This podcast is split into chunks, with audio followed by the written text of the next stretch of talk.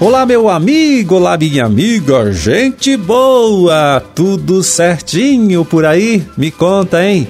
Olha, por aqui tá tudo tranquilo também, tudo na santa paz. Por isso pedimos licença, hein? Mais uma vez para chegar na sua casa, no seu rádio, trazendo para você, para sua família, para todo mundo, tá certo? Uma nova edição do programa O Homem e a Terra. Conversando com você estou eu, Amarildo Alba, trabalhando sempre com ajuda ali, né? Do Gustavo Estela na sonoplastia. 16 de setembro de 2022, sexta-feira, em sexta-feira de lua cheia. Lua que passa para a fase minguante amanhã, no início da noite. Dia do Caminhoneiro e Dia Internacional para a Preservação da Camada de Ozônio.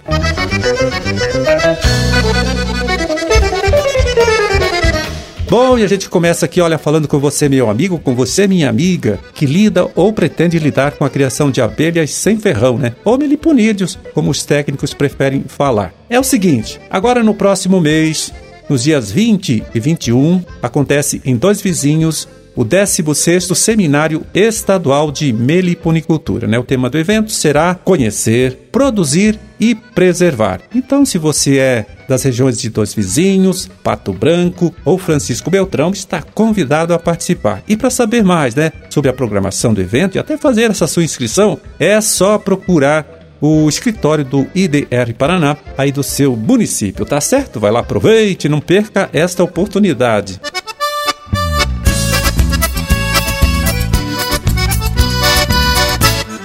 Bom, já que estamos falando de abelhas sem ferrão, vamos ouvir agora o agrônomo, né, o Edgar Becker, da EPAGRE, empresa de pesquisa agropecuária e extensão rural de Santa Catarina. Ele que tem algumas dicas interessantes, viu, para você aí que está interessado em montar um meliponário, né, em iniciar uma criação de abelhas sem ferrão. Vamos ouvir? Fala, Edgar.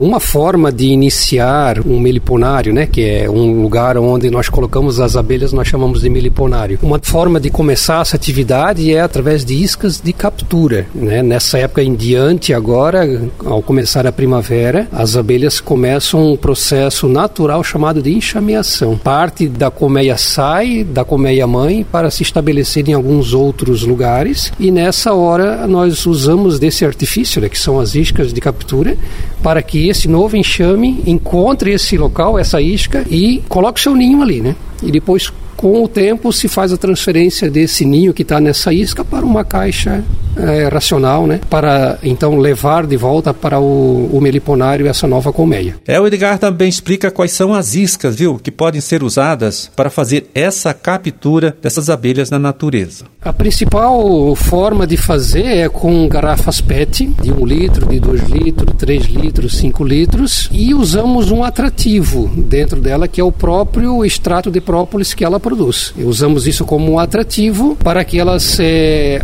ao realizar esse processo de enxameação, elas sentem esse aroma né, e encontrem esse lugar e, e esse lugar com esse aroma né, vai ser um lugar que ela, ela vai achar ideal para estabelecer o seu ninho. E depois da captura, né, como devemos manejar este enxame capturado? Olha, o Edgar também explica isso para gente. Então, a, quando acontece a enxameação e ela vai encontrar essa isca, ela vai estabelecer o seu ninho nessa isca, depois de algum tempo que nós observarmos que ela se estabeleceu ali, nós removemos esse enxame dessa isca e levamos ela para uma caixa racional. Então, essa é uma das formas de a gente aumentar o meliponário, o nosso plantel. A outra forma é nós fazermos a multiplicação de um enxame. Nós fizemos isso antes que aconteça esse processo da enxameação. Então a gente faz a multiplicação delas diretamente já para uma caixa racional para daí em diante continuar então o processo de desenvolvimento dessa nova colmeia.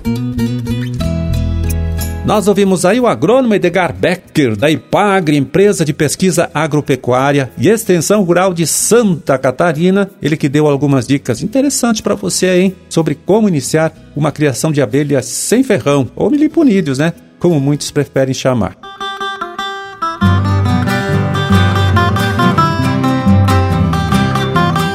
Pois é, e o nosso estado, olha, tem mesmo muitas curiosidades quando a gente fala de agricultura, hein? E agora eu quero contar uma dessas curiosidades que envolve o município de 1 de Maio, localizado bem próximo, né, bem pertinho da cidade de Londrina.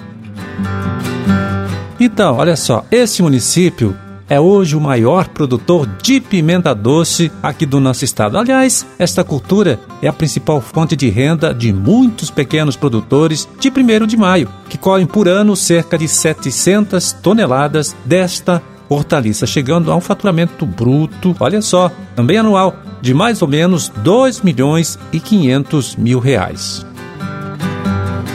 Bom, eu sei que você está curioso, né? Tá curiosa mesmo, é para saber como é esta pimenta. Então vamos lá. Ela parece um pequeno pimentão, tem a cor verde forte, bem brilhante. E claro, né, como o próprio nome indica, é doce. Ela pode ser consumida, né, esta pimenta doce, frita, usada na preparação do molho da carne ou como salada e até na preparação de geleias. E para a saúde, né, de quem consome, esta pimenta doce traz os mesmos benefícios oferecidos pelo consumo do pimentão normal.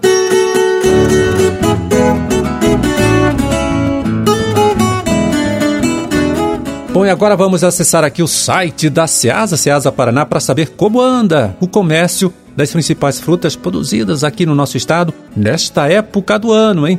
São os preços médios praticados nesta última terça-feira, dia 13 de setembro. Em Londrina, na Seasa de Londrina, goiaba vermelha, R$ reais a caixa com 20 quilos, R$ reais o quilo da goiaba. Abacate da variedade margarida, R$ reais a caixa com 23 quilos, R$ 2,52 o quilo. E morango, R$ reais a caixa com quatro bandejas e pesando tudo um quilo. Então, R$ reais o quilo do morango. Na Seasa de Maringá, laranja pera, média, R$ 37,00. A caixa com 23 quilos, R$ 1,60 o quilo. Não sobe esse preço da laranja, hein? É, limão Tahiti médio, R$ 90,00 a caixa com 23 quilos, R$ 3,91 o quilo do limão Tahiti. E uva Niágara rosada, R$ 62,00 a caixa com 10 quilos, é R$ 6,20 o quilo. Em Curitiba, banana caturra de primeira, R$ 25,00 a caixa com 20 quilos, R$ 3,25 o quilo. Tangerina poncão média, R$ 50,00 a caixa com 20 quilos, R$ 2,50 então aí o quilo da poncã. E banana caturra de primeira, R$ 25,00 a caixa com 20 quilos, R$ 3,25 o quilo.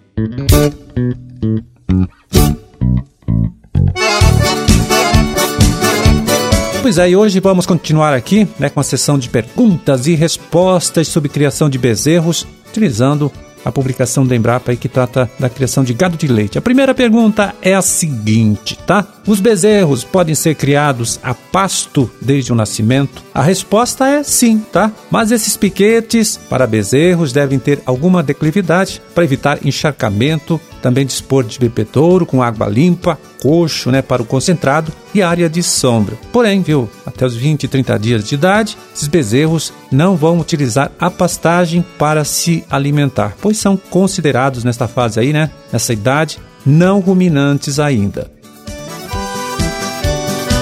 Tá aí a segunda pergunta, vai lá. Qual a vantagem em se utilizar abrigos individuais, casinhas, gaiolas, né, na criação de bezerros? Olha, as vantagens dos abrigos individuais são o custo da instalação, a mobilidade, a saúde, né, e a alimentação individual. A mudança de local do abrigo, ao substituir um bezerro mais velho por um recém-nascido, permite também quebrar o ciclo de vida dos 37 organismos causadores de doenças, né? Os abrigos devem ficar em terreno seco e bem drenado, com a parte aberta voltada para o sol nascente e as partes lateral e traseira voltadas para os ventos dominantes e a chuva. Recomenda-se dimensionar a gaiola, né, a casinha aí, de acordo com o tamanho do bezerro durante a fase de aleitamento.